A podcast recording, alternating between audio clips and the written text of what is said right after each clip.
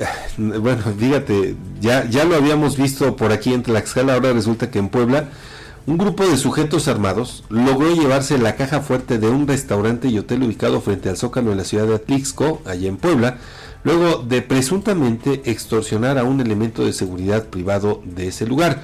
Los hechos ocurrieron la mañana de ayer cuando policías municipales acudieron al hotel Mansión del Conde tras reportes del robo de la caja fuerte. El principal sospechoso es el vigilante del inmueble. Fuentes policiales indicaron que el guardia habría recibido una llamada de supuestos secuestradores que amenazaron la seguridad de su familia y le exigieron dinero. Ante la imposibilidad de conseguir efectivo, el hombre dio indicaciones para acceder a la caja fuerte.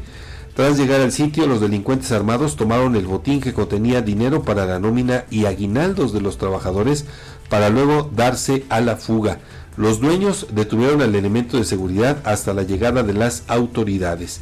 El propietario del hotel ya interpuso la denuncia ante la Fiscalía Poblana para que se inicien las investigaciones sobre este millonario robo. El lugar continuó operando con normalidad tras los hechos registrados la mañana de ayer.